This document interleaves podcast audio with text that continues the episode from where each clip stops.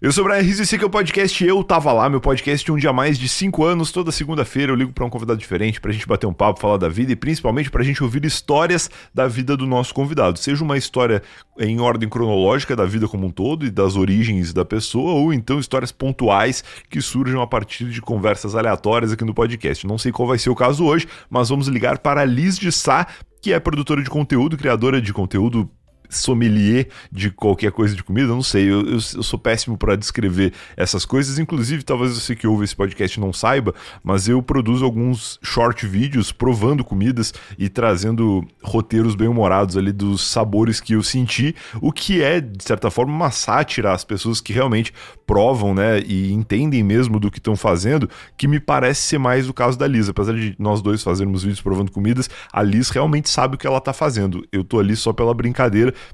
e é isso que eu quero conversar com a Liz, assim, saber um pouco mais sobre a origem, como ela começou. Se você não conhece Liz de Sá, segundo a bio do YouTube dela, ela é apresentadora, criadora de conteúdo, exploradora de sabores, também conhecida na internet como a Rainha das Frutas, que, se não me engano, é o primeiro vídeo dela que viralizou, onde ela tá lá no Taste Made provando algumas frutas e acertando todas, assim. É impressionante o que o paladar da Liz realmente sabe é, do, que tá, do que tá experimentando ali, certamente muito melhor do que o meu. Vamos ligar para a Liz bater aquele papo, mas primeiro lembrar que o Eu Tava Lá é um oferecimento da Alura, a maior escola online de tecnologia do Brasil, e o ouvinte do podcast tem 15% de desconto na assinatura. É só acessar o site alura.tv barra Eu Tava Lá e garantir 15% de desconto na sua assinatura nesse momento que tá passando um helicóptero aqui dentro do meu apartamento, aparentemente. Não sei se está vazando aí no microfone.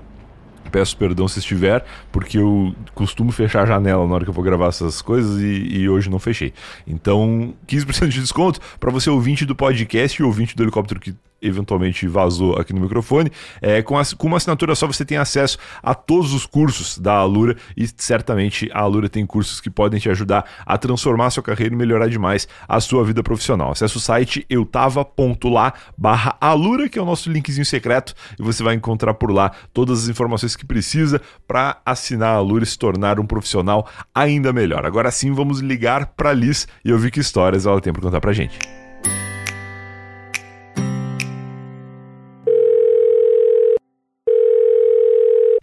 Alô, Liz de Sá, bom dia.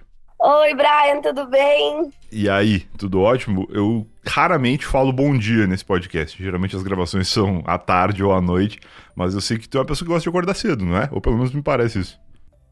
É, eu, eu, eu, já, eu já fui de acordar bem cedo. Eu gosto muito mais do dia do que da noite. Tá. Mas confesso que hoje em dia que a minha vida não tem tanta rotina, eu não tenho acordado tão cedo Entendi. É, eu tô falando de raramente dar bom dia como se fosse seis da manhã, mas são 11 horas agora. Então. Então, eu gosto de acordar cedo, tipo umas 10 da manhã. Entendi. Eu tô numa fase, não numa fase, porque já faz mais de um ano, mas eu tô, tô indo pra academia, né? Eu fiz um, um acompanhamento nutricional, perdi muito peso que eu tinha ganho durante a pandemia, e aí eu mantenho um plano alimentar e, e, apesar de não parecer, né, por causa dos vídeos que eu faço, e tu também faz, eu quero falar disso daqui a pouco, mas fora dos vídeos eu tenho seguido um plano alimentar certinho e tal, e é muito importante ir pra academia, né? E aí eu acabei descobrindo que ir pra academia de manhã é melhor. Uma coisa que o Brian de um ano atrás jamais concordaria, assim. Porque eu sempre odiei acordar cedo quanto mais acordar cedo para ir para academia, que é um negócio que em princípio eu não gostava, né? E aí agora eu tenho percebido que o resto do dia tem sido mais produtivo, assim, quando eu vou na academia de manhã. E aí passei a aceitar. Mas gravar podcast de manhã é uma raridade ainda. Ah, eu tenho um pouco de preguiça de ir na academia de manhã, hein? Tu eu acho que meu corpo ainda tá, tipo, engatando. Sim. Eu, eu costumo ir na academia, tipo, de tarde, é a hora que eu mais gosto. Que é o melhor horário. Mas, assim, 11 da manhã eu acho legal, porque eu acordo com calma, tomo um café da manhã com calma, dá tempo do meu corpo despertar. Aí eu vou na academia e já volto com fome de almoço. Então, de de, de pós-treino é o almoço. Eu gosto dessa sensação. Entendi. Legal, isso é bom. Eu tenho gostado de ir pra academia sem tomar o café da manhã. Eu acho que eu também sou mais produtivo na academia de barriga vazia. Não vazia, porque a nutricionista recomenda que eu coma alguma coisa, né? Tipo uma banana, uma, um, um carboidrato assim, ou um pão. Mas almoçado eu já acho ruim. E se eu tomar café da manhã antes, eu tenho que demorar muito para conseguir ir. E aí eu, eu me perco nos horários e eu acabo não indo depois.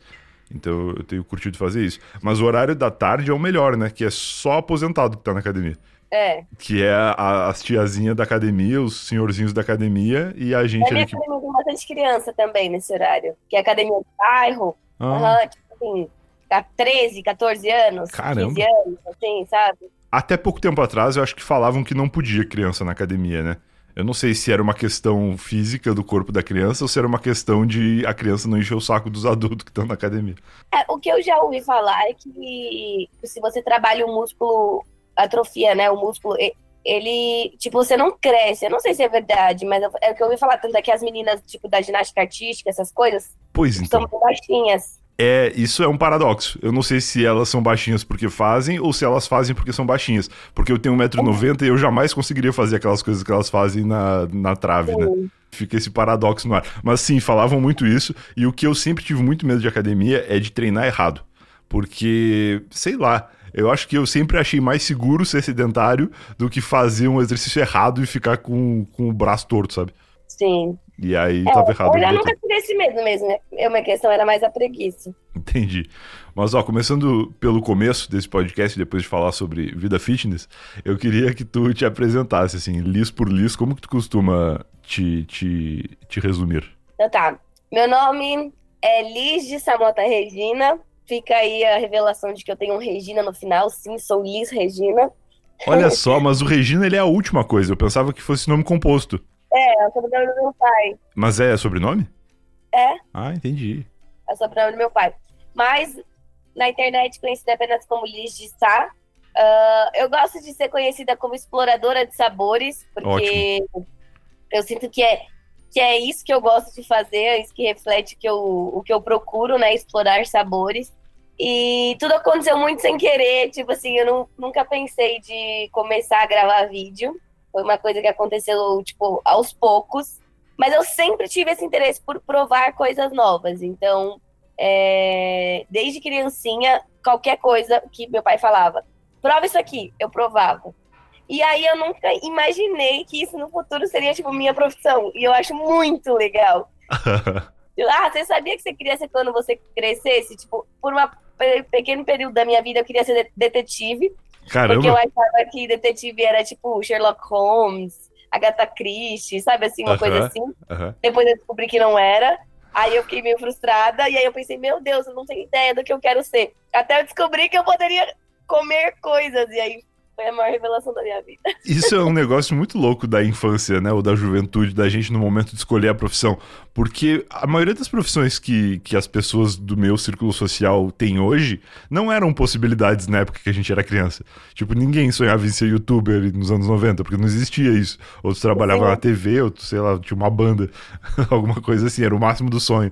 E, e é muito louco pensar em, em ser sommelier ou explorador de sabores, ou seja lá como queiram nominar assim, não era muito uma possibilidade também, né? É. Tipo assim, o meu pai, ele é enólogo, né? Caramba, que legal. Ele é profissão enólogo? Ou ele também é enólogo? Ele também é enólogo, ele é engenheiro, mas, mas ele dá curso, ele tem é, livros publicados sobre. Caralho, então ele é principalmente enólogo. É, sim. Que E, foda. então, é, as técnicas em si de degustação eu sempre aprendi. E como eu gostava muito, meu pai falava, ah, por que, que você não estuda pra, tipo, é, seguir a Michelin, sabe? Da estrela Michelin? Caramba! Ele sempre falava isso, mas, mas ao me- mesmo tendo isso tão próximo de mim, não parecia que era acessível. Tipo, eu, eu, eu, de fato tinha alguém que me ensinava como se degustava, que tinha uma profissão de degustador, mas ao mesmo tempo para mim parecia muito longe, assim, por isso que eu nunca fui atrás de por esses meios, assim, foi com a internet que, que virou realmente uma possibilidade. Caramba, entendi. Não, isso é muito louco, porque as pessoas, como a gente acaba fazendo vídeos muitas vezes de produtos semelhantes ou de, de receitas, né, que, que são. Que tem, que tem a ver ou que são as mesmas, muita gente meio que nos coloca no mesmo balaio, mas não tem nada a ver o, o conteúdo que a gente faz, né? Tipo, os teus vídeos, eles têm realmente uma análise, e os meus são só zoeira do começo ao fim, e eu tentando me Não é divertir. só zoeira, juro. Sabe uma coisa que depois que eu vi seus vídeos eu comecei a prestar atenção? Que eu nunca mostro a embalagem. Tipo assim, eu não tô nem aí pra embalagem do negócio. Tipo assim, eu só quero falar que gosto que tem. Só que eu vejo que é muito curioso você ver a embalagem. As pessoas gostam muito de ver a embalagem. Aí às vezes eu tenho que ficar lembrando, falo, nossa, é verdade, tem que mostrar a embalagem. Isso é uma coisa que eu vi no seu vídeo, eu nunca nem tinha pensado em mostrar a embalagem. Então, mas eu, eu só mostro a embalagem pra encher linguiça e aumentar a retenção do vídeo, porque eu sei que o que as pessoas querem ver é o que, que eu achei. E aí eu penso, se eu falar o que, que eu achei antes de 40 segundos de vídeo, a galera vai embora e não vai ver o vídeo até o final. Então eu tenho que enrolar eles aqui. E aí eu descobri que ver a embalagem é muito legal, porque eu, eu comecei, justamente tem um pouco a ver com o começo da conversa, né? Eu comecei a aprender a ler embalagens por causa de tabela nutricional e tal, por uma preocupação de saúde pós-pandemia. E aí eu comecei a ver umas coisas muito loucas. Tipo, quando o primeiro vídeo que eu fiz, que foi bem recente, há um ano atrás, foi dos miojos, né, de chocolate de beijinho.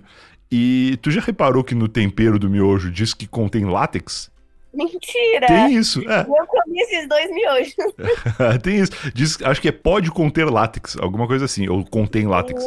Meu Deus do céu. E aí eu falei, cara, como que a gente deixa passar essas coisas? Porque a gente não lê realmente, ou a gente mal olha, né? E aí tem algumas embalagens que são muito curiosas, especialmente desses produtos orientais, assim. Tem algumas coisas que são muito engraçadas, assim, ou que a gente não entende muito, ou que podem ter várias interpretações. E aí eu comecei a ler e escrever sobre as embalagens Primeiro para enrolar as pessoas, segundo porque eu comecei a me divertir, de verdade, assim. Mas eu acho que tem uma diferença crucial nos nossos conteúdos, que é o foco mesmo. O teu foco é o sabor, é tu provar, é tu conhecer. O meu vídeo é só dar risada, assim. Tanto que se eu tiver que misturar alguma coisa, tipo, quando eu fiz o vídeo do. Vou contar um segredo aqui. Quando eu fiz o vídeo do. É, miojo de corote azul, eu coloquei é, corante para ficar mais azul. Porque eu achei ah, que não é? tava azul o suficiente. Eu falei, pô, a galera vai dar play nesse vídeo, esse corante tem que estar tá muito azul. E aí eu dei umas gotas de corante porque ele tinha ficado até meio verde, tava meio deprê, assim. Então eu, eu faço essas coisas, eu não me importo, porque para mim o objetivo principal é o, é o vídeo, a diversão do vídeo. É. E, e não, claro que se de repente botar o corote, eu não sei se afetaria o sabor, acho que não, porque o, o corante é é, sem sabor. Mas isso talvez fosse um prejuízo pro teu vídeo, né? Se afetasse o gosto. Sim. Mas vou te falar, eu, senti, eu sentia que eu tinha mais espaço para realmente falar sobre os sabores no YouTube, sabe? Eu sinto hum. que no TikTok no Instagram as pessoas têm muito pouco paciência para ouvir. Sim. Então eu já nem tenho me aprofundado mais, que é o que eu realmente gosto, assim, sabe? De, Sim de falar sobre cada sabor, cada textura. É, a gente não tem nem tempo mais. Então eu tenho ultimamente mais falado se, se é bom, se eu gostei ou se eu não gostei. Mas não é o que de fato eu gosto. Eu gosto de falar sobre tudo, a textura, o que me lembra. E antes era que bombava muito assim no meu canal, principalmente as sinestesias que eu fazia, tipo, ah, gosto de encharpe de organza, gosto de portão de escola com tinta descascada, sabe? Sempre tinha assim, a sinestesia que era o que eu mais gostava, porque era um jeito das pessoas tentarem imaginar, tipo, no coração mais do que, sabe, qualquer lugar, tipo, uma coisa que elas nunca provaram. Sim. Mas eu sinto que no TikTok e no Instagram eu já não tô tendo mais tanta abertura para isso, sim. É, a gente tá vivendo uma geração de pessoas ansiosas que tem no máximo um minuto da vida delas para ver o vídeo, então acaba mudando um pouco o formato por causa disso, né? Mas os teus vídeos longos são muito bons. Especialmente esses vídeos longos onde tu prova diversos sabores, assim, eu acho muito bom. E até acho que eles te possibilitam transformar cada uma das, das comidas em um shorts depois, né? Ah, eu faço isso. Eu gravo um vídeo longo depois, faço quatro mini vídeos. Quatro mini vídeos, é um bom negócio. Tu falou que teu pai é enólogo. O que, que é um enólogo, para quem não sabe? Eu sei que o enólogo é o, é o, degustador de vinhos, né? Mas o que que torna ele um enólogo, além de comprar vinhos e dizer que ele achou para ele mesmo? então, por exemplo, a diferença entre um enólogo e um sommelier, né? Hum, não faço o ideia. Sommelier, ele, ele é responsável pela harmonização do vinho e da comida. Então, ele, ele, ele vai entender qual vinho ele vai te recomendar, porque ele entende sobre o gosto do vinho, né? Uh, o sabor do vinho e e a, e a harmonização. O enólogo, ele é de antes, ele já entende desde a plantação da uva. Caralho. Então, a região da uva, o terroir, né, que chama, que são as condições naturais onde a, a uva é plantada, a, e da harmonização também, né? Mas vai mais além, assim, é o enólogo, ele degusta uh, sabendo desde onde a uva foi plantada, meio que é isso. Meu pai depois com certeza vai ouvir o podcast, porque ele é meu fã número um, ele não perde um conteúdo meu. Legal. Então ele vai, ele vai ver e depois talvez ele me corrija, talvez eu tenha falado alguma coisa errada. Mas, ó, eu não sabia. O, o lance do sommelier é, é de fazer essa harmonização do, do vinho com o alimento, né? Que, que esse vinho vai ser indicado. E dizem que quando isso é feito corretamente, tu desbloqueia um novo sabor, né? Que é tipo uma, uma experiência promovida pela união daquelas duas coisas. E, e o enólogo, então, ele vem desde o conceito da plantação, tipo, ele, ele interfere nisso? Não, não, ele não interfere. Ele, assim, eu acho que. Eu, eu, eu tô falando o que eu acho, tá? Eu acho que tá. as vinícolas elas já têm enólogos responsáveis, mas não é todo enólogo que de fato vai na, na, na plantação. Mas ele entende do, desse processo, entendeu? Entendi. Da região que a uva é plantada e tal. Entendi. Eu gosto muito de vinho. Eu passei boa parte da minha juventude não bebendo nada de álcool. E aí, eu, porque eu acho que eu pensava que álcool, a única possibilidade era cerveja, sabe? Porque quando a gente é jovem é isso que a gente toma. E aí, hoje em dia eu até tomo cerveja quando eu vou em algum lugar que tem, mas eu nunca compro cerveja.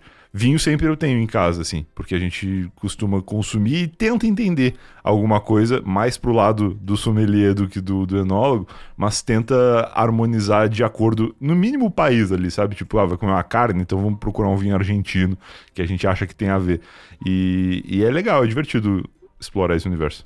É, o que muita gente, tipo assim, às vezes não entende, por exemplo, é, esses aromas que a gente sente no vinho, né? Eu, eu falando isso, eu nem, eu, nem, eu nem sou tão fã de vinho, tá? Tá. Mas esses aromas que a gente sente no vinho e que a gente identifica, que às vezes o pessoal fala, ah, via... ah que viagem, tipo assim, que é justamente essas sinestesias, né? O nome correto para isso é terpenos. Então são são os terpenos que o seu, o seu que você identifica. Então, quando você fala, ah, tem cheiro de terra molhada, tem ah. cheiro de de mofo, sei lá, tem cheiro de coisa. Algumas pessoas às vezes falam, nossa, mas esses enólogos viajam, né? Esses, sei lá, sommeliers, as pessoas estão degustando vinho, viajam, não tem nada a ver. Como que ela está identificando isso? Dois, tem duas coisas. Um, você de fato sente o terpeno, e o outro é que, assim, por o cara ser um conhecedor do vinho, ele já sabe que vinhos, ele tá tomando, sei lá, um Cabernet Sauvignon, ele sabe que Cabernet Sauvignon daquela região, ele já tem, já são conhecidos por terem o cheiro daquilo. Então, às vezes, você acha, nossa, mas o cara, ele é muito bom de adivinhar. Ele talvez seja bom de adivinhar também, mas ele, ele tem o conhecimento de que vinhos de determinados lugares tendem a ter aqueles, aqueles é, aromas, características, entende? entendi. E também, eu, eu não, não sei, não tenho essa, essa percepção tão apurada, mas me parece que quando alguém cheira um vinho e fala que, por exemplo, tem cheiro de barril, não é cheiro de barril, é cheiro de vinho com cheiro de barril. Que é, não é o cheiro do barril de fato, é o cheiro do vinho que tende a ter Exatamente. esse cheiro. Né? Porque, em geral, o ser humano que cheirar um vinho vai sentir cheiro de uva. E pronto. Sim. É meio isso. E rola com uísque também. Eu já vi a galera cheirando uísque, assim, falando da, da vida é, então do uísque. Esses cheiros são chamados são terpenos que chama. É, ter, é um terpeno de barril. Entendi. Não é porque de fato teve num barril, entendeu? Entendi. E aí tu, tu comentou que tu tem essa origem de saber que, que ser degustador de alguma coisa é uma possibilidade, mas como que foram as tuas primeiras experiências assim nisso? Tipo, foi em casa provando coisas, mas para transformar isso em conteúdo é um longo processo, né? Quando que tu descobriu que tu podia fazer um vídeo sobre isso e o que que era? Então, é... Eu cresci fazendo isso. E o que é mais engraçado, que o vídeo que eu viralizei foi provando frutas de olho vendado. Que era outra coisa que, de fato, eu fazia muito em casa. Caramba, tipo, que maravilhoso. Meu pai, a gente tinha essa brincadeira de, tipo, fechar o olho e dar uma comida e falar o que, que era. Então, gente, eu já era treinada, Entendi. sem saber que um dia ia ser isso, que ia me é, começar. Então, tipo, uh, sempre que tinha uma fruta, meu pai trabalhava no centro, né? Então, eu almoçava muito na liberdade. Legal. Aí ele sempre tinha uma fruta nova, um negócio diferente. Por exemplo, essas balinhas da internet que hoje em dia as pessoas comem, eu já comia todas, porque meu pai comprava todo dia uma pra mim. Legal. Tanto é que às vezes eu nem acho que é grato gravar o vídeo, porque eu já comi a minha infância inteira. Só que aí eu vejo que um vídeo bomba, que todo mundo quer saber da bala. Eu falei, nossa, é verdade. Eu, cresci comer essa bala, mas ninguém comia. Tipo, eu sempre levei aqueles suquinhos coreanos que você enfiava assim pra dentro uma bolinha. Você já viu esse? Eu já vi, Tem mas eu bolinha. nunca achei pra fazer vídeo. Eu queria muito fazer. Uma bolinha de vidro que você já. Eu levava isso de lanche na escola. Caramba. Tipo, eu levava alga. Caramba, que legal. Meu lanche na escola era tipo assim: suquinho de melão com rambutã, que é uma fruta toda cabeluda, e alga, nori. tipo, Normal. Eu era essa criança na escola. Tu era o TikTok da escola já. Era, eu era. E aí, às vezes, eu fico pensando, nossa, isso daí é comum. Só que, na verdade, não é comum. Ninguém sabe o que, que é. E eu fico, nossa, podia ter feito um vídeo e perdi a oportunidade. Mas tu, pra ti é tranquilo, tipo, tu provar, entre aspas, uma coisa que tu já comeu a vida inteira só pra fazer o vídeo? Às vezes eu faço, mas é raro. Eu gosto de ter a reação de ser uma surpresa, sabe? Uhum. Mas eu, mas eu já fiz vídeos de coisas que eu já tinha provado. Mas quando eu já provei, eu, eu normalmente falo: olha, gente, já provei esse aqui, já sei a minha opinião, mas vou falar aqui pra vocês os gostos. Mas então, aí eu, eu sou formada em publicidade, né? Ah, que legal, não sabia. E fui trabalhar na TasteMade como estagiária de programação, o que criou uma fake news na internet que até hoje perdura, que as pessoas acham que eu era do TI. Eu não entendo absolutamente nada de TI. Eu até, eu até montei um site na faculdade, mas ele tinha, tipo, iniciar uma foto e uma fonte Comic Sans. uma página de, de HTML. É, exatamente. Eu mandei uma página HTML, mas eu não sei nada de programação. É porque a TasteMade é uma, é uma empresa norte-americana que, quando veio para o Brasil, traduziu literalmente o nome dos cargos. Ah. Então, pro- programação é, tipo, a- literalmente a programação, o que vai sair. Então, tipo, eu cuidava da pauta, né? Que talvez seria pauta o nome certo. Aham. Mas aí, como em todos os vídeos que eu aparecia, aparecia programação, até hoje tem gente que me pergunta, Elis, qual linguagem você usa? Java? E eu fico pensando, meu Deus, não sei o que é isso. O máximo que eu com Java na minha vida é quando eu jogava um joguinho na internet e ficava uma xícara de café carregando. Maravilhoso. E até nesse caso tinha a ver com comida, tu vê só. É, então, exatamente. E aí foi isso, eu, eu era estagiária no TasteMade, eles começaram com um quadro que desafiava os funcionários do escritório, que não necessariamente entendiam de comida, porque para você se programar, é, ser da programação, ser da edição, você não precisa entender de comida, a fazer desafios de comida. Só que por conta de eu te- ter tido esse treinamento com meu pai, de provar coisa de olho vendado, de provar coisas diferentes, eu me saía muito bem nos vídeos. Tipo, Caramba. todo vídeo eu ia, eu ia e ia, mandava bem. E aí a galera começou, tipo, gente, quem é essa menina? Essa menina vai bem em tudo, como é que pode? Ela ganha todas tal. Até saiu da fruta, que era uma vendada provando fruta, e eu acertei, tipo, é, sei lá, jamelão, é, Nossa, eu nem jatobá, sei o que, que é isso. umas frutas assim. Caramba, eu- então. nenhuma das duas eu nunca ouvi falar. E o jatobá eu, inclusive, acertei só pelo cheiro. Eu falei, ah, gente, essa aqui é jatobá, pelo, eu acho esse cheiro horrível, eu não vou nem provar. Caramba, sensacional. E aí foi aí que eu viralizei. E aí as pessoas começaram a me chamar de rainha das frutas, rainha das frutas, então por muito tempo eu fui conhecida como rainha das frutas. Rainha das frutas do TI. É, rainha das frutas tesmente. E as pessoas não sabiam que, na verdade, eu gostava de provar tudo. Elas achavam que eu gostava muito de frutas. E eu amo as fake news da internet, que aí já começaram a falar que eu tinha crescido num sítio, tipo, eu sempre morei em São Paulo. Mas aí, ah, ela, cresce, ela cresceu num sítio no interior, ela já contou uma vez. Tipo, não, nunca cresceu num sítio. é muito louco, né? As pessoas na internet, elas têm a tendência de preencher lacunas da cabeça delas, assim. Tipo, ah, essa E menina elas falam como se fosse uma grande verdade. Sim, pronto, elas têm algumas informações. Ah, ela trabalha no TestMade como programação, ela gosta de frutas. Com certeza ela é programadora e cresceu numa fazenda. E é isso aí, pronto. E é isso, essa é a verdade absoluta. Que loucura. Aí, aí depois que eu, eu, hum, ganhei a série, né, o Lisped Bis, Aham. aí eu comecei a provar de tudo, aí as pessoas descobriram que, na verdade, eu gostava de provar de tudo e não só frutas. E aí eu Entendi. fiquei conhecida por adivinhar as frutas, é, todas as comidas vendadas, então o episódio sempre começa vendado. Entendi. E esse programa, esse quadro, ele começou no TestMade? É, Ah, eu não sabia. Eu achava que era um projeto teu no YouTube. não, começou na TasteMade. Caramba, que foda. E como que tu levou isso pra um canal próprio depois? Então, o, na verdade, o Lisped Bis, ele ainda é da TasteMade, é, que hum, eu, cada episódio tem um tema e eu provo várias coisas daquele diferente tema.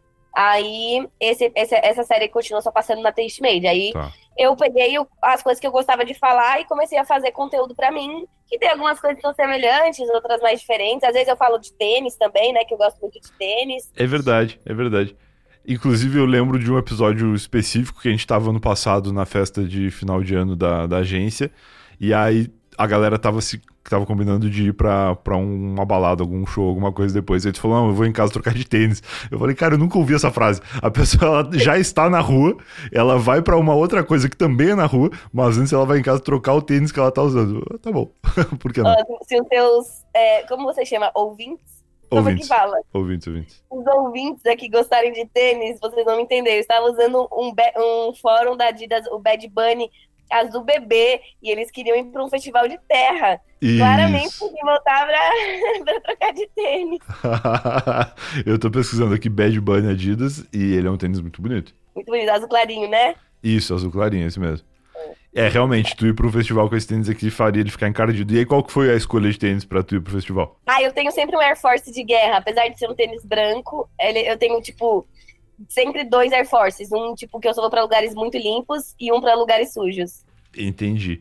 Tô pesquisando Air Force aqui. Esse é um tênis mais, mais famoso mesmo. Agora eu tô olhando aqui já já lembro dele. Eu queria muito gostar de tênis, mas eu tenho um problema que eu calço 46. E aí a maioria dos calçados não tem o meu número. Meu Deus, eu não sabia nem que existia pé desse tamanho. Eu calço 34. é mais fácil quando tu calça 34 achar os, os números. O meu tênis não, é uma novela. Tênis. Então, eu, eu, geralmente compro na internet hoje em dia. E quando eu era criança, eu já calçava acima, né? Eu lembro que, eu nunca esqueço, a, a medida foi o seguinte: quando eu tinha 12 anos, eu calçava 42, que era o tamanho do pé do meu pai, que ainda é, né? E aí meu pai falava assim, pô, já tá podendo usar meus tênis, meus calçados, né? Meus tênis, sapatos e tal. E aí eu pensava, pô, será que meu pé vai crescer muito mais? Porque, tipo, com 12 calçava 42, eu achava que ia calçar 60 quando eu tivesse adulto. e aí, não, vai crescer um pouquinho mais só. Tem algumas marcas que o 45 serve em mim, tipo All Star, eu uso 45. E, e aí fica um pouco perigoso comprar pela internet quando eu não conheço a marca. Tipo, agora eu tô usando um Olímpicos por causa de, da academia, de corrida e tal que ele é 45 também. E aí eu não sabia, eu comprei o 46 pela internet, aí veio e ficou um pouco grande. Aí eu devolvi e na loja só vende 44. Aí foi uma novela achar o 45. Então é sempre uma aventura, assim, mas dá tudo certo. Mas, por exemplo, deve ter alguns tênis de basquete que são dos tênis mais famosos, assim, pra quem curte tênis, deve que deve ter. ter tamanho grande, porque Normalmente quem joga basquete é grande, né? E, e, muito maior do que o meu pé, inclusive, né? Tem uma loja em Mais São Paulo. Muito maior. Muito maior. Qual é o maior número de tênis, será que existe? Eu lembro que eu tinha um professor de educação física que calçava 48. Eu lembro que ele usava uns tênis parecia uma lancha, assim, era muito grande. Eu era criança e eu ficava com receio de crescer igual ele, assim, porque ele era muito alto, né? Ele tinha mais de dois metros. Um medo que eu nunca tive foi esse, eu 35. É que eu sempre fui a maior criança da sala. E aí eu não sabia qual que era o limite, assim, mas aí chegou um ponto que eu parei, eu fiquei com 1,90. Mas, mas eu você imagina mais. tipo assim, você com, sei lá, 12 anos calçando 42 e um metro e, sei lá, 80, você deve ter pensado, gente, quando eu tiver 18 eu vou ter 3 metros. Isso, não vou parar nunca mais. E uma coisa que pouca gente fala é que crescer dói muito. Essa fase é. da juventude, nossa, eu morria de dor. Eu tinha dor nos joelhos, nos cotovelos, nos braços, assim, e eu fazia fisioterapia por causa de, de dor no corpo. Depois eu descobri que isso é comum, assim. Até conversei com um amigo que jogou basquete por um tempo, o Rafael, e ele falava isso também. Só que ele não parou tão cedo, ele foi a dois e pouco, assim. Eu parei antes. Qual que é a sua altura? 1,90. Hum. Mas eu sou mais alto da minha família. Eu sou um pouco mais alto que meu irmão e mais alto que meu pai. Eu não sei muito por quê. Talvez porque eu me alimentei direitinho, comi toda a salada uhum. quando a minha mãe mandava comer. A minha família é toda pequenininha, meu pai e minha mãe são pequenininhos. Pode crer. Eu acho que isso faz, faz sentido, né? Tipo, quando os pais da gente são pequenos, dificilmente a gente cresce muito além deles. Eu que fui uma um, um pouco diferente, assim. Mas eu tenho tios altos. Tenho tios altos. E eu gravei com um cara esses dias, pô, eu não lembro da, da onde que era a origem dele, acho que era lituano, um lugar assim, que é um país onde a média de altura se aproxima dos dois metros. Então as pessoas são, tipo, muito grandes lá. E aí é meio que natural que todo mundo seja gigante. Eu acho isso fantástico, assim, porque, pô, a gente acompanha, eu gosto muito de NBA, né? Eu vejo basquete e, tipo, na referência da NBA, tu vê o cara pequenininho, tu pensa, nossa, olha lá o baixinho. Só que geralmente o baixinho tem 1,90 também. E aí eu penso, pô, eu lá ia ser um anão, porque os caras têm 2,15, 2,10. É tipo muito, muito absurdo, né? Então é, é muito uma questão do, da, da região de onde as pessoas vêm, ou de o quanto elas cresceram antes para que os, a geração deles possa crescer também, sabe? É uma loucura. Sim. Falando de comida, tu, eu falei agora de brincadeira sobre comer salada quando era criança. Tu foi uma criança que comeu tranquilo, assim? Porque isso foi uma das coisas que me motivou a fazer os vídeos, né? Eu, eu sempre fui criador de conteúdo, sempre gostei de fazer conteúdo. E quando surgiram esses miojos, eu já provava algumas coisinhas e postava nos stories. Eu falei, pô, eu vou fazer um vídeo disso aqui, porque eu acho que, que é um um produto que é bizarro demais para desaparecer em 24 horas nos stories, sabe? Eu quero que isso fique registrado na internet que eu comi esse negócio. E aí eu fiz e, e, já meio que os primeiros bombaram, assim. Mas um, um negócio que eu depois quis manter como uma piada é uma coisa que me incomoda muito nas pessoas em geral, que é o tal do paladar infantil. Todo mundo que não quer comer coisa diferente fala, não, eu tenho paladar infantil. A pessoa quer comer Nossa, traquinas para sempre. Eu detesto esse termo, inclusive, de eu também, infantil. muito. Porque, cara, o que é um paladar infantil? Quando eu era criança, meu paladar era comer o que tinha. Eu comia salada, eu comia rim. Meu pai sempre adorou fazer rim e, e coisas assim. Eu comia pé de frango, tudo, Nossa, é- fígado. Rim, eu, eu, eu, eu, gosto de quase tudo, mas rim, vou confessar que é difícil. Mas já comi várias vezes, mas eu confesso que eu descobri... É eu, eu, descobri que o rim bem feito, ele não tem aquele cheiro. Porque quando eu, eu, era criança, eu chegava em casa, parecia que eu tava na Praça da Sé. Porque, tipo, era aquele cheiro de, de urina. Cheiro de mijo, cheiro de xixi, cheiro de... Parecia que, que tinha um, sei lá, mijado no sofá, assim. E aí eu chegava e falava, e o pai tá fazendo rim. E aí, certo, assim, o pai eu já tava fazendo, eu tava limpando e tal. E aí, pô, era um cheirão ruim. Mas eu aprendi a comer e, e gostar da, das texturas e tal. E o pai fazia rim com batata sempre. E aí, pô, eu como de boa. A textura não é ruim mesmo, eu gosto da textura. É, não, eu gosto. Lembra um pouco o fígado.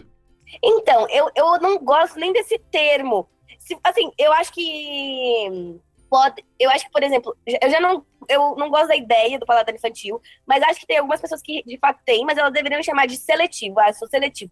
Eu acho que paladar infantil é muito ruim. Você limita a criança desde criança. Tipo assim, por exemplo, uma coisa que eu acho um absurdo. Você ir num restaurante e aí tem um cardápio e tem um cardápio infantil. Tipo, você vai num restaurante com um monte de comida gostosa, e aí o cardápio da criança é macarrão com molho de tomate. Nada contra macarrão com molho de tomate, é a minha comida preferida. Tipo, eu comeria todos os dias macarrão com molho de tomate, de tanto que eu gosto. Mas você limitar a criança a nem provar. Tipo, a quantidade de vezes que eu já vi pais falando pro filho, não, esse você não vai gostar. Não, isso não é comida de criança. E aí tá todo mundo comendo frutos do mar. Tipo assim, lógico, considerando a idade adequada que a criança até pode comer cada coisa. Mas, tipo assim, você já pressupõe que a criança não vai gostar. Ou tipo, ah, isso não é comida de criança. Aí tá todo mundo comendo do mar e a criança comendo McDonald's. Eu já vi muito isso. Sim, tipo, sim.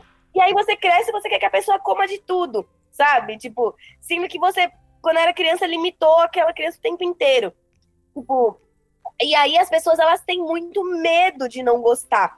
Eu já vi pessoas falarem, ai, não gostei do nome, não quero provar. Gente, pelo amor de Deus, estrogonofe, eu não acho esse nome bonito. Tipo, e é muito, sabe?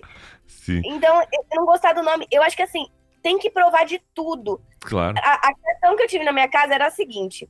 É... Primeiro que meu pai cozinhava muito bem, então eu achava tudo gostoso. Eu lembro que às vezes tinha mães que falavam assim: ai, minha filha não come nada, e aí do nada a filha amassava um pratão na minha casa. Meu pai falava: gente, mas a menina come super bem, porque provavelmente a mãe da menina cozinhava super mal. de fato cozinhava, porque Pode depois eu ia na casa da amiguinha e só tinha legumes mole.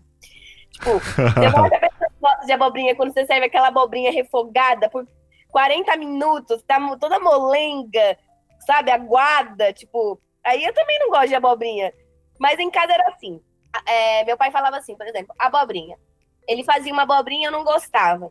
Ah, abobrinha refogada. Não, você não gostou de abobrinha refogada. Pronto. A abobrinha não é sempre refogada. E aí ele fazia abobrinha é, no macarrão, abobrinha assada, abobrinha frita, abobrinha recheada, abobrinha de todo jeito. Se eu falasse para ele, pai, não gostei de nenhum jeito, tudo bem, filha, você nunca mais precisa comer abobrinha. Você provou todos os tipos de abobrinha, você não gostou, você não precisa comer. Só que isso nunca acontecia. Lógico. Sempre tinha um jeito que eu gostava. Sim. E aí eu começava a comer daquele jeito e a gente sim se acostuma com os alimentos. A pessoa acha que ela vai comer uma vez e não gostar, ela nunca mais vai gostar. Mas não é assim, a gente se acostuma com os alimentos, é tudo costume. Sim, e eu acho que o paladar da gente muda também. Porque eu, por exemplo, eu não gostava de abóbora. Eu lembro que eu, criança, tinha duas coisas que eu não gostava: abóbora e melão. Melão Putz, de jeito Porque nenhum. É eles são muito parecidos, né? Eles são da mesma família. Pois é, eu não gostava de melão, não gostava de abóbora. E aí, enfim, passei a, a, infância, assim, até, sei lá, uns 14, 15 anos, com a convicção de que eu nunca ia comer abóbora e nunca ia comer melão. Aí um dia, a minha mãe fez, acho que um purê de abóbora, alguma coisa assim. Que foi um negócio que eu fiquei curioso, assim, ah, vou provar. E aí eu gostei do purê de abóbora. Ou seja, eu não gostava da abóbora cozida, mas eu gostava da abóbora, sei lá, cozida e amassada. E aí eu comecei a gostar de purê de abóbora. E aí hoje em dia eu como abóbora de todas as formas, inclusive das formas que eu não gostava quando eu era criança. Então acho que é, é mais um, o paladar infantil, ele é meio que não é nem seletivo, ele é um paladar preconceituoso. É um paladar que tu olha o negócio e fala, ah, isso eu não vou gostar. É totalmente é preconceituoso. E, tipo assim, só experimenta, ninguém tá te obrigando a comer. Dá uma colherada, você pode se surpreender. Pode, pode. Por exemplo, eu não gosto de cominho, é até uma coisa que todo mundo sabe na internet, porque eu como tudo. Mas eu acho cominho horrível. Aí esses dias eu fui comer shawarma, que eu amo shawarma. Tá. E aí tinha cominho. Eu falei, moço, tem cominho? Aí ele falou, tem. Só que já era tipo 10 e meia da noite, não tinha outro lugar para comer. Aí eu falei assim, ah, faz assim, vê um, moço, eu vou provar. Eu tava em duas pessoas, né? Aí eu falei, é, se eu não gostar, você come e eu vejo outra coisa. Mas, tipo assim, falei, vou provar. Meu, eu comi, comi gostei, tava suave, não tava me incomodando. É tipo, até a coisa que eu menos gosto no mundo inteiro, que é cominho, eu consegui gostar. Então eu sempre me permito provar as coisas todas as vezes. Sensacional. Tipo, banana, eu não gostava de banana. Sério? Hoje em dia eu adoro banana. Caramba. Shawarma é tipo um burrito árabe, né? É. Eu, eu comi uma vez, achei maravilhoso. Eu acho é que uma facilidade que eu tenho é que eu, eu vim do Rio Grande do Sul, onde é muito pouca variedade de comidas diferentes, assim, a galera meio que come, tipo, assim como São Paulo, que tem todas as comidas. Eu tava conversando com um conhecido angolano esses dias, e aí eu falei com ele, pô, a gente podia fazer um vídeo junto, provando comida da Angola. Ele falou, pô, será que a gente vai achar comida da Angola aqui? Eu não sei cozinhar. Aí eu abri o iFood e tinha três restaurantes angolanos que entregavam no lugar que a gente tava. Tipo, isso, cara, isso é São Paulo, né? Não tem essa possibilidade em outros lugares do Brasil, assim. Pelo menos de onde eu vim, não. E aí eu, eu acho legal, porque como eu realmente não conheço muitas coisas, para mim fazer vídeos provando alguma coisa é, é muito fácil, porque eu tenho realmente muitas, muitas coisas que eu não conheço. Pra ti, como que é hoje selecionar alguma coisa para gravar, assim?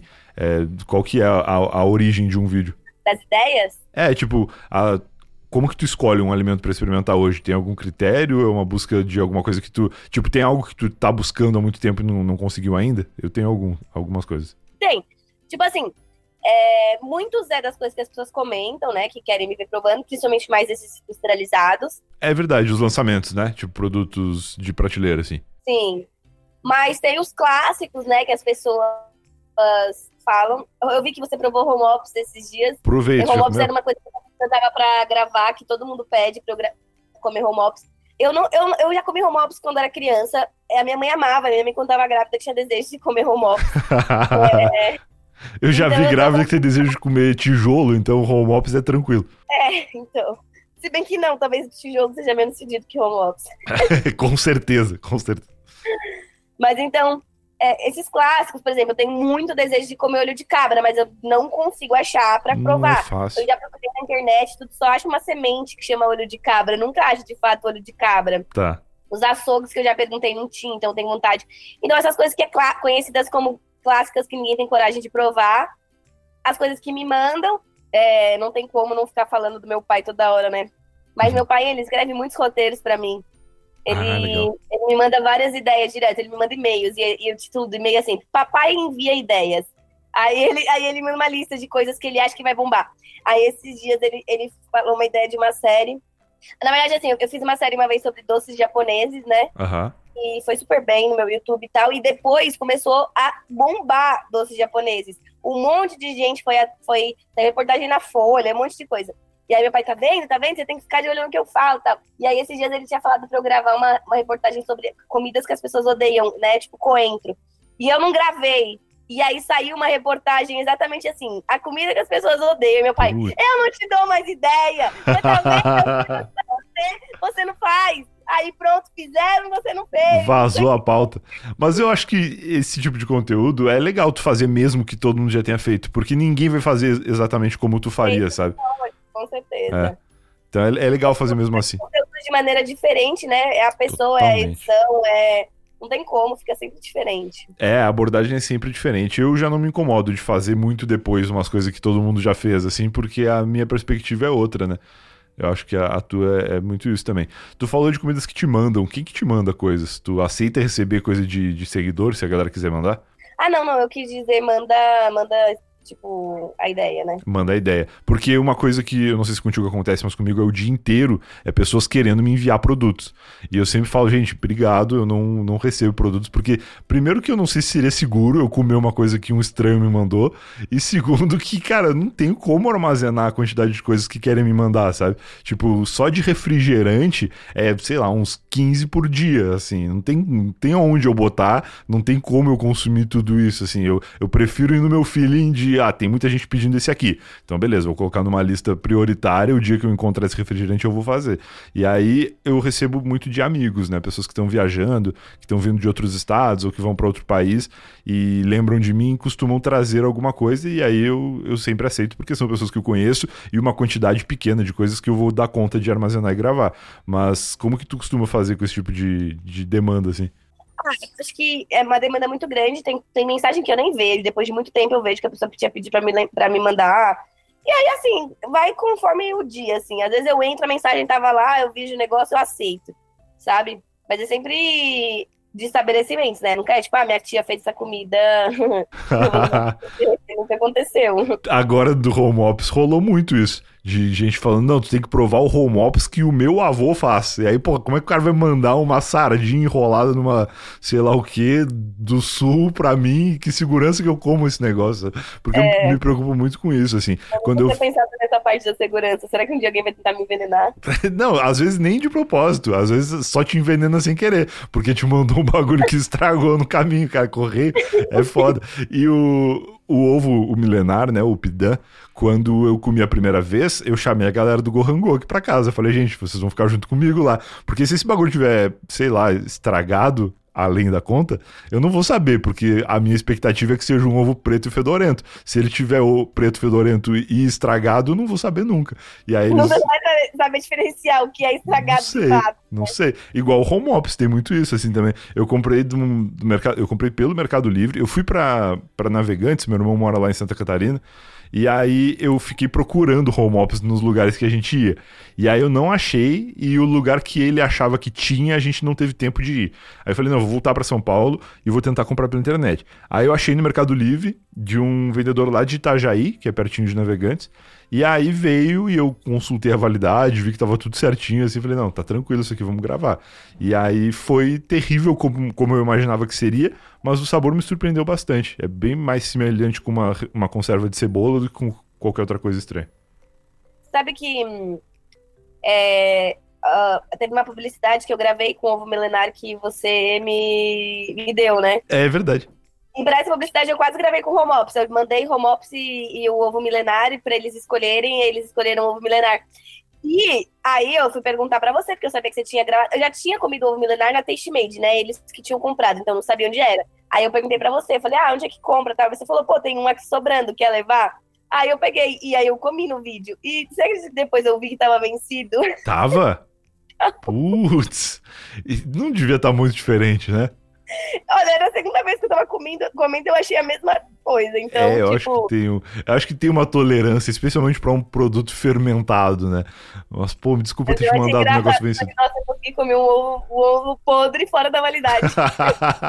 Não, é foda. Olha, a história desse ovo milenar é essa, assim, eu queria gravar ele porque me pediam muito. Eu tenho muito receio de ir para esse lado de comidas mais obscuras e não conseguir sair nunca mais, sabe? Tipo, eu, eu gosto muito de fazer esse tipo de vídeo de, de comidas diferentes, assim, mais é, tradicionais, tipo o pidan, tipo o, o home ops e tal. Mas eu também quero fazer a Fanta de maracujá, sabe? Que tá disponível em toda a prateleira de mercado e que eu quero que as pessoas se interessem de saber o que, que eu acho dessas coisas mais comuns. Então, eu, gosto, é, eu, eu gosto eu, pra mim o negócio é experimentar uma, um gosto que eu nunca senti na vida. E pronto. Esse é, é. meu barato, entendeu? Independente. Não é que eu tô gravando, não. Se eu tô num lugar eu tenho a oportunidade de comer uma coisa que eu nunca senti aquele gosto, eu fico, tipo assim. eu não sei, é a coisa que mais me motiva na vida é botar um bagulho na boca que eu não tenho ideia do gosto que eu vou sentir, entendi, sabe? Eu entendi incrível. É isso. Aí eu fui, aí eu falei com o pessoal do Gohangô, aí a Cíntia, a Cíntia Azul e o namorado dela me levaram lá na Liberdade num lugar que tinha. E aí assim, eu já tinha procurado, eu já tinha ido na Liberdade um dia. Tu consegue andar na Liberdade? Tipo, a galera fica te parando ah, muito. Eu, eu desde muito criança, então eu já tenho uns lugares que eu conheço, assim. Não, eu digo, mas tipo, tu consegue andar por lá sem a galera ficar te parando em cada mercado que tu vai? Porque tu ah, deve ser muito tá, conhecida tá, lá, né? Não, nossa, sou muito parada. Mas eu, acho que o lugar que eu sou mais parada é o bairro de Pinheiros. Pinheiros? Caramba, por quê? É. O lugar que eu acho que eu sou mais parado é a Liberdade por causa do, do tipo de produto assim que, que tem, que as pessoas muitas vezes dizem que vão lá por minha causa, né, para procurar as coisas. Certamente vão muito por tua causa também. Mas a Cintia, eu já tinha andado pela Liberdade, já tinha procurado em vários lugares, não tinha encontrado. Aí a Cintia me levou num lugar que eu entrei no mercado e assim, a primeira prateleira de frente para a porta tinha um monte de, de ovo milenar. Aí eu falei, bom, beleza, vamos levar. Só que eles só vendem de, de meia dúzia. E aí eu, pô, não preciso de seis, eu só preciso de, de um. Aí a gente veio para casa com essa meia dúzia, gravamos um para o meu vídeo sozinho, gravamos outro que é uma collab eu e ela, foi gravado no mesmo dia. Prepararam, não foi? Uma receita? Uma receita assim? Isso, esse, eu e ela, a gente preparou uma receita usando dois. No meu vídeo sozinho eu uso um. Aí eu usei um outro pra fazer foto, porque eu não tinha tirado foto do dia que eu, que eu gravei o meu vídeo sozinho. E sobraram dois. E aí eu falei, pô, o que eu vou fazer com esses ovos, né? Aí um belo dia tu mandou mensagem falando que precisava. Eu falei, pô, eu já, já sei onde tem, lá na dispensa lá de casa. Só que eu não sabia que tava vencendo. Seis ovos. Hã? Quanto que custa seis ovos? Pô, é barato. Eu, assim, é mais caro do que seis ovos normais, mas eu acho que é tipo uns 20 reais, assim. Hum. Não é muito caro, não. Uma meia dúzia de, de pidãs. Uma pergunta que eu recebo muito e que tu também deve receber é se tu já passou mal com alguma coisa que tu comeu. Eu nunca passei mal com uma coisa específica. Tipo, ah, comi isso, passei mal. Porém, no auge da pandemia, eu ainda gravava, eu tava gravando vídeo lá no estúdio da Taste Made. Aham. E aí, pra, tipo, minimizar, assim, né, o, o risco, os riscos, eles condensaram muitos episódios no mesmo dia. Entendi. E aí eu gravei, tipo, cinco episódios no mesmo dia. E aí, nesse dia, eu, com- eu comi cinco refrigerantes asiáticos, Aham. cinco salgadinhos asiáticos, cinco tipos de entranha, cinco tipos de, de esfirra de carne e cinco tipos de, car de carnes cruas Nossa. no dia. Eu cheguei em casa, eu vomitei a todas as entranhas que eu tinha comido e as minhas. Caraca. É, não, aí é forte. Eu costumo Mas eu acho gravar. que foi porque, não porque tinha uma coisa estragada, eu acho que foi muito pesado pro meu fígado, sabe? Sim, porque foi tudo de uma vez só. Eu também eu costumo gravar bastante vídeos numa vez só, né? Apesar de gravar em casa, eu acho muito produtivo gravar bastante coisa e depois ficar muito tempo sem gravar. Eu chego a ficar duas, três semanas sem gravar nada, né? Então, é, é- Mas é o Lisbeth Bis é muita comida. Por exemplo, os meus, meus vídeos são menos, né? Uma coisa por episódio. No Lisbeth Bis são sempre cinco ou seis coisas por episódio. é muito puxado. Então eu acabei comendo, tipo, 40 coisas, praticamente. Carnes cruas. é muito louco. Sobre o. Tu falou mais cedo ali sobre o, o olho de cabra, né? O olho de cabra ele, ele foi meio que um meme dos anos 2000 ali por causa do No Limite, né? Que tinha uma prova lá que a galera tinha que comer olho de cabra. E eu lembro que era um, um- um desespero, assim, das pessoas comendo e, e eu- e todo mundo, nossa, que nojo e tal. Só que meio que eu tenho a impressão de que as pessoas geralmente valorizam muito essas coisas. Tipo, o Pidã mesmo, pô, a gente. O que tem de vídeo de pessoas mordendo e vomitando, ou cheirando e, e passando mal, e quando a gente come não é isso, né?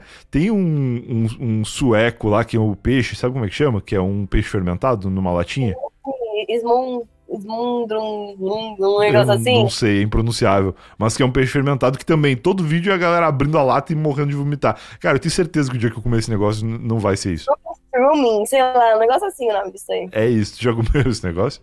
Não, nunca comi, mas tenho vontade. A gente tem que achar. O dia que eu conseguir, eu vou, vou providenciar duas latinhas. Porque Será eu? eu acho que a gente tá preparado pra isso já. Com certeza. E dessas Cara, coisas. não tenho nojo de provar nada, cara, não. nada. Nada, nada. E dessas coisas que tu já comeu, assim, qual que foi a mais. a mais diferente? Ou a que tu, por algum segundo, tenha parado pra pensar se, se valia a pena? Ah, se valeu a pena pra mim, sempre vale, mesmo que eu não goste. Porque eu já tu descobriu, né? tive a sensação de ter o contato com aquilo, então acho que não, que não valeu a pena nenhuma. Ah, a que eu menos gostei, pode ser? Pode. Cara, eu tenho muita dificuldade com natô. Ah, eu nunca Eu comi. Muito ruim. Natô é só soja, não é? É. Eu nunca comi. A primeira vez que eu comi natô, eu tinha uns 11 anos, eu acho. Eu tinha ido num restaurante japonês de barquinho. Sabe que vem os barquinhos assim? Aham. Aonde isso? E... Ou era até mais nova, inclusive era meu aniversário. Eu tinha pedido de presente. Eu, eu tenho várias histórias engraçadas com isso, de, pre- de pedir presente, comidas de presente de aniversário. Quero saber. E eu tinha pedido de presente de aniversário pra ir num, num restaurante japonês de barquinho. E eu não tinha medo de nada, né? Destemida. Qualquer bagulho que passava lá, era comigo mesmo, já mandava pra dentro. E aí passou um sushi de natô. Eu não quis nem saber, catei o sushi, enfiei inteiro na boca. Quando eu comecei a mastigar, começou a me dar uma ânsia. Começou a sair lágrima do meu olho. E eu nunca, eu sempre achei feio você ter, tipo, nojo de comida. Nunca Pô, eu também. gostei de. Então eu não queria cuspir, sabe? Lógico. Só que aí o negócio foi crescendo na minha boca, crescendo na minha boca, começou a sair lágrima do meu olho. E aí eu olhei pro meu pai, tipo, pelo amor de Deus, o que é isso que colocaram aqui? Aí meu pai olhou pra mim e falou: ah, acho que você comeu natô, minha filha. Aí eu eu quero muito comer natô. Eu já vi, eu tenho essa sensação de ser uma coisa meio asquerosa, mas eu também não cuspiria, eu acredito. E aí, depois que eu comi mais velha, eu comi no Lis Pad Bis e eu falei, não, agora eu sou mais velha, meu paladar amadureceu, eu vou comer de boa. E eu ainda achei horrível, inclusive saiu de novo lágrima dos meus olhos. É um gosto que eu realmente não gosto. Mas, no, no Lis Pad Bis, ele não estava temperado com nada. Ah. Tipo, não me deram natô normal. Falaram que se você tempera com shoyu, uma gema de ovo, É. não sei o que tal, que fica gostoso. Então eu falo, eu nunca vou desistir. Se eu tiver a oportunidade de comer natô de novo, eu vou comer. Sim. Mas até então, assim, foi a coisa que mais me asquerou. Prefiro me- comer barata de novo que natô. assim. Tu já comeu barata, né? Como que foi? O- A barata, ela não é, não é gostoso, mas assim, é mais pelo aspecto e você pensar. Eu não sei, eu acho que tem muito isso. Até com o, o Pidan eu senti um pouco isso. Ah. O aspecto te assusta. É. Porque se você ignora aquilo que você vê, E o cheiro também, né? não, não. É, o cheiro também. Mas não é tão, tão ruim o gosto, né?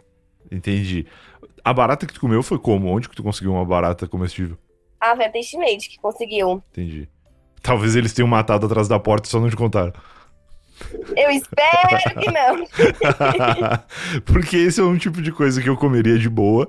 A galera fala, né, de visitar pro, tipo, China, esses países que tem essas coisas assim, que eu acho que são muito mais pra turista mesmo, né? É tipo o sanduíche de mortadela do Mercado Público de São Paulo. O paulista não come isso. Ele tá lá pra, pra galera que, que é turista comer. Quê? E eu com mortadela, mas aquela quantidade pra mim é desnecessária. É, Mas exato. Uma coisa que eu faço, por exemplo, eu não tenho nojo de provar nada, mas eu, mas eu faço um clickbait, né? Não tem como. Mas na hora de morder, eu sempre dou um mordidão, que também é isso. Faz o clickbait e depois lasca uma mordidona. Sim, sim. É, o- os vídeos mais assim, tipo Pidan, é, Roll Mops e tal, tu tem que, que valorizar um pouco o início de que parece que é um desafio comer, né? Porque Uhum. no fim não é muito, né? Tipo, ah, eu vou comer, tô acostumado a comer essas coisas. Eu comi o durião, sabe? Eu sei, eu queria muito. Esse dia que eu fui comprar o Pidan, tinha lá. Só que era tipo 700 reais a, a, a lata, assim, a caixinha. É, eu contei. A Cintia que me deu o contato também. Nossa. E quanto que tu pagou, tu lembra? Acho que foi 500 reais. É foda, é um absurdo. Mas eu vou fazer, um dia eu vou fazer. Mas eu, ó, vou te falar, depois eu te mando meu vídeo se você quiser assistir. Eu acho que esses que vendem assim, eles estão congelados, é, é, eles estão tipo, tirados da casca, embalados a vácuo, congelados, né? Aham. Eu acho que perde o aroma, porque falaram tanto que era tão fedido e eu não achei nada demais. Eu acho que é tudo Então, eu- falso. É tudo fake news. É, então eu falei, ah, então eu não sei se de fato é muito ruim, ou se, tipo, o meu que não. E o meu que não tava tão fedido. Ou se não é fedido, porque eu não achei nada demais. O cheiro não é gostoso. Não é mas é, nossa, porque na internet fala que evacuaram um avião. Isso. Evacuaram um prédio, mandaram prender não sei quem, sabe assim? É uns papos assim, mas acho que é tudo falso. Eu acho que a galera valoriza demais. E eu acho que eu não sei também se o dia que eu fosse fazer esse vídeo, eu teria coragem de estragar. Porque tem umas, fal- umas fake news que é bom de manter, assim. De, de, tipo, dizer, não, é, nossa, é muito fedorento, gente. Acreditem. É, então, pois é. É difícil. É legal, eu também gosto dessas fake news. Mas aquele de fato é proibido de ser comido em lugares públicos em alguns países da Ásia, é verdade. Não, certamente tem algum aspecto disso que tu falou, assim, de ser uma coisa que, de repente, quando ela tá muito fresca ou recém amadurecendo, feda mais, né? Mas é igual goiaba, gente. Pelo amor de Deus, goiaba é, É. super fedido. É, tem muita coisa que eu... Você tem goiaba na fruteira, é é um cheiro meio de xixi de gato, eu acho. e teve ó, uma outra pergunta que eu recebo muito: se teve alguma coisa dessas que tu provou assim só pra fazer vídeo e de repente gostou muito e quis comer de novo depois? Cérebro. Cérebro? Nossa. Eu amei cérebro. Parece goiaba também. Parece goiaba, só no aspecto. O cé- cérebro de que que tu comeu? De vaca. Ó, empanado. Caramba, isso eu acho que deve ser uma coisa mais fácil de encontrar, né? Eu nunca comi. É uma. Então, tem uma lei é, que fizeram recentemente. Não sei, eu não sei direito como é que é, mas tem uma, uma lei agora que tá difícil de encontrar esse tipo de coisa no açougue. O que não faz o menor sentido, porque é um preconceito, mas uma parte como qualquer outra. Mas essas entranhas são cada vez mais difíceis de ser encontradas em açougue. Entendi. Não sabia também. Mas eu. Mas eu é não... eu nunca teria comido se não fosse vídeo e eu achei delicioso. eu já comi língua num restaurante, assim, e eu já comi jacaré uma vez. Hã? Ah, também. Língua é uma delícia. Meu pai fazia língua, eu amava. É, é o tipo de coisa que tem que ser bem feito, né? Porque se não tiver muito bem feito, acho que a textura e o, e o sabor acabam sendo comprometidos. Mas jacaré eu comi num evento do, de um canal de TV uma vez, num reality show.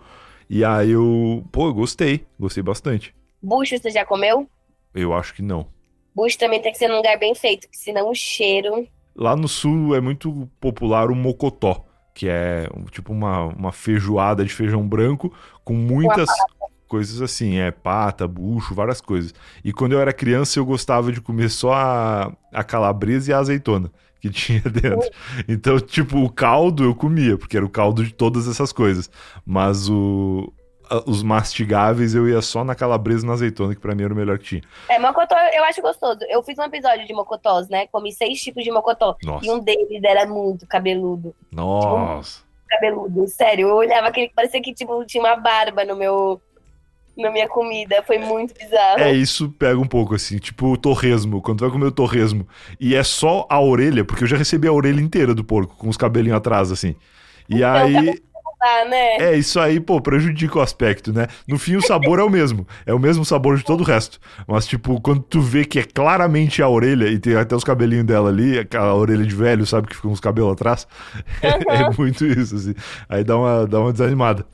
Mas calma aí, antes de continuar o papo, momento Alura para dizer que se você pretende também se tornar um criador de conteúdo, se você gosta desse universo dos criadores de conteúdo e quer se tornar um, com certeza a Alura tem cursos que podem te ajudar. Acesse aí eutava.lá barra Alura e você vai acessar um cupom de 15% de desconto e também uma página com mais informações de o que você encontra na melhor escola online de tecnologia do Brasil, onde o ouvintes do Eu Tava Lá tem 15% de desconto e também um incentivo meu, porque eu sou assinante da Alura, sou aluno da Alura já há quatro anos. Se o podcast tem cinco, a Alura patrocina, eu tava lá há quatro, faz uns quatro e meio, então, porque eu comecei a estudar na Alura um pouquinho antes de eles se tornarem patrocinadores aqui do podcast. Então, pô, recomendo demais, utilizo muitos conhecimentos da Alura, tanto em edição de vídeo, quanto em organização, né, de, de cronograma tal. Tem muito curso lá sobre social media, por exemplo, que vai te ajudar a organizar o que postar em cada rede, com que frequência postar e tal. Tem cursos muito legais e que sempre tem atualizações, né? Uma coisa interessante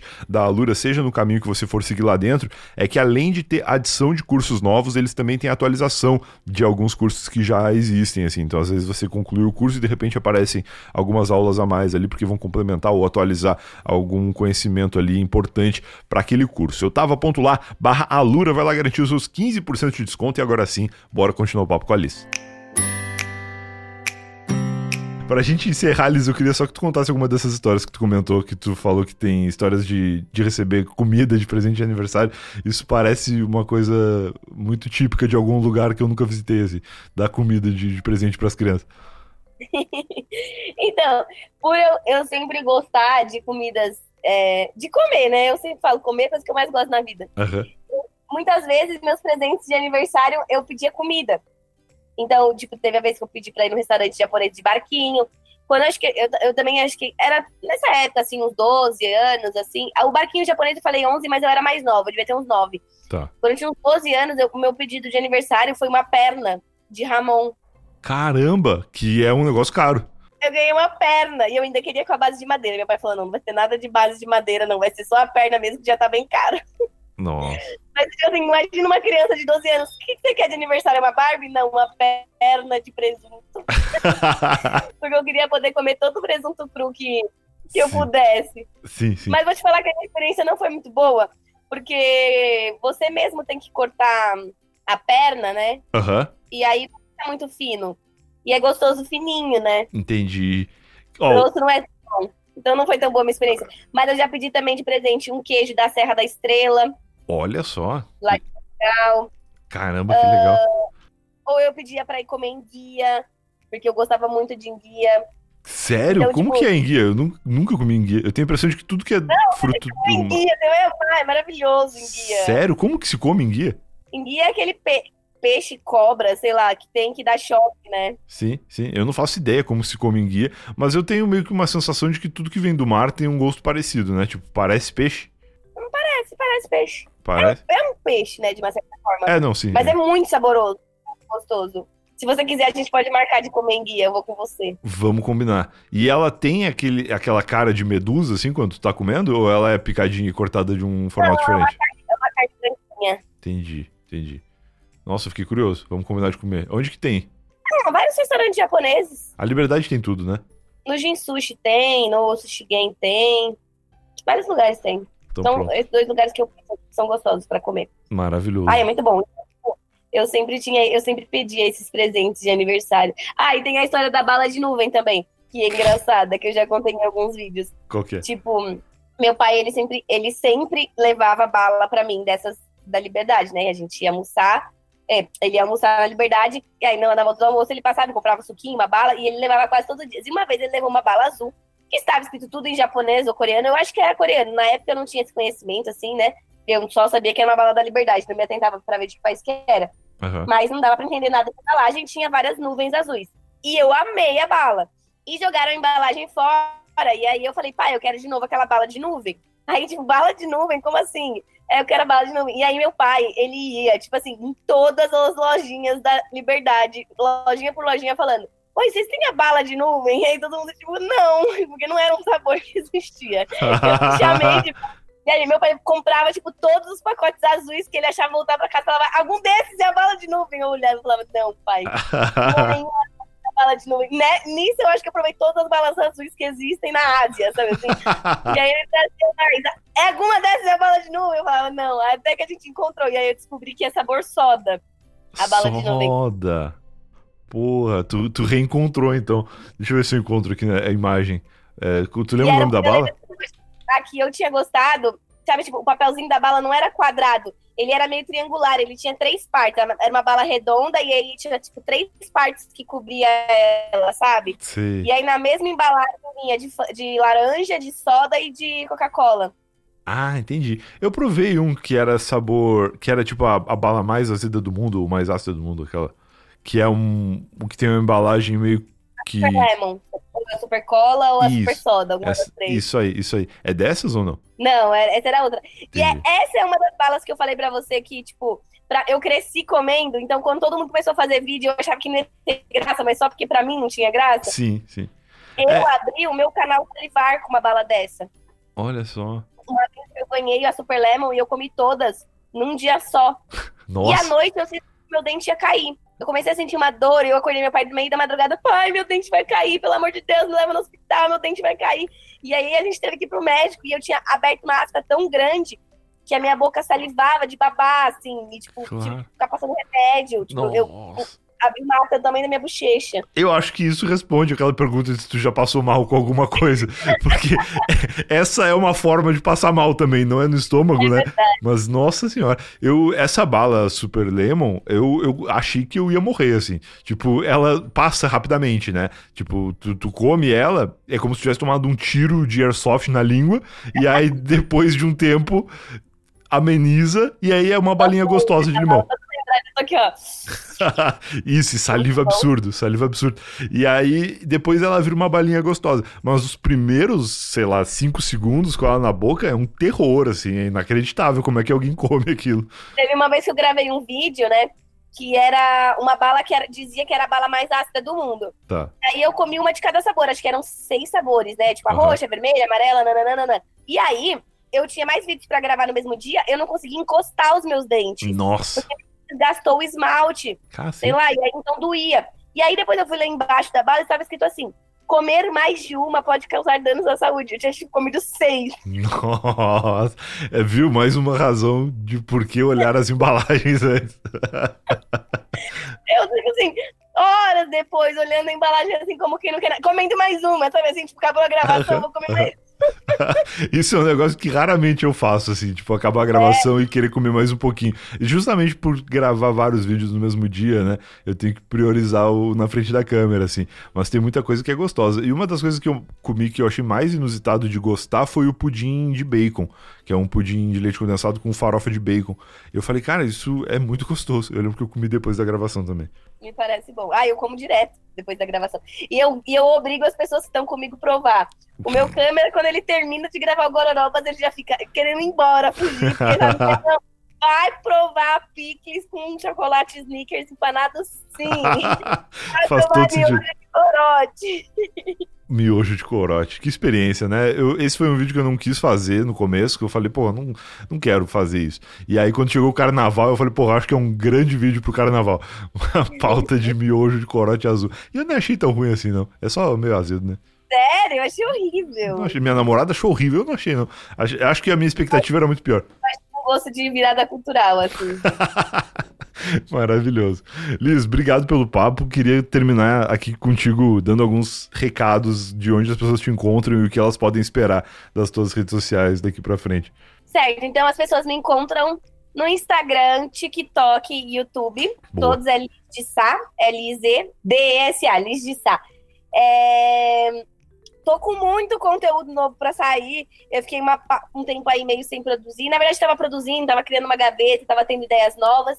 E aí agora essa gaveta tá pronta, então tá com muita série nova. Boa. É, podem aguardar muitas frutas exóticas, frutas que vocês nunca ouviram falar, que, que tá, já tô com conteúdo incrível sobre isso.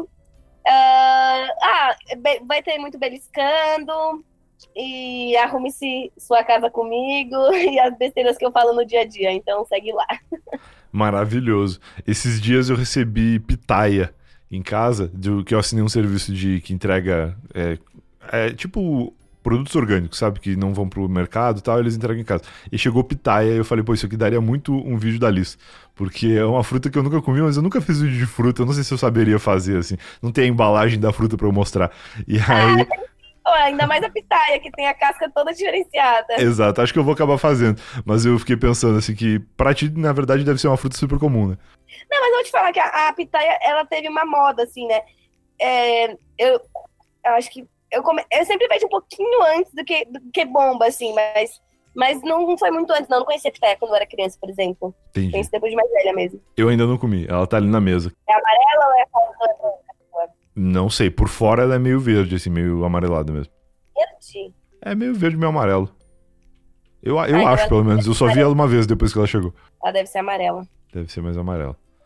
Então é isso. Liz, brigadão. Valeu pelo papo. E vamos marcar essa... essa... O que, o que a gente vai comer mesmo? Em guia?